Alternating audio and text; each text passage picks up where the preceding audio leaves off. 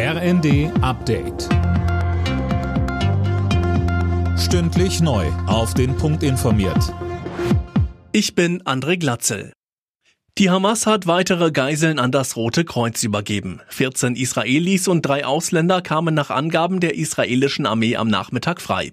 Cornelius Dreger berichtet. Das ist die mittlerweile dritte Gruppe, die im Zuge des Geiseldeals zwischen der Hamas und Israel freigelassen wurde. Unter ihnen ist erstmals auch eine US-Bürgerin. Die vierjährige Abigail hat die israelische und die US-Staatsbürgerschaft.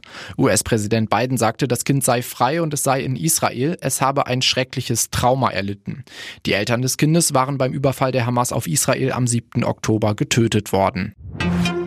Wie kann ein solider Bundeshaushalt für das kommende Jahr aufgestellt werden? Darüber wird weiter innerhalb der Ampel gestritten. Die SPD ist etwa offen dafür, die Schuldenbremse auch im kommenden Jahr nochmal auszusetzen. Damit könnten wichtige Zukunftsinvestitionen weiter erfolgen, so Fraktionschef Mütze nicht im ersten. Das Programm der Grünen für die Europawahl steht. Sie haben es auf ihrem Bundesparteitag in Karlsruhe beschlossen.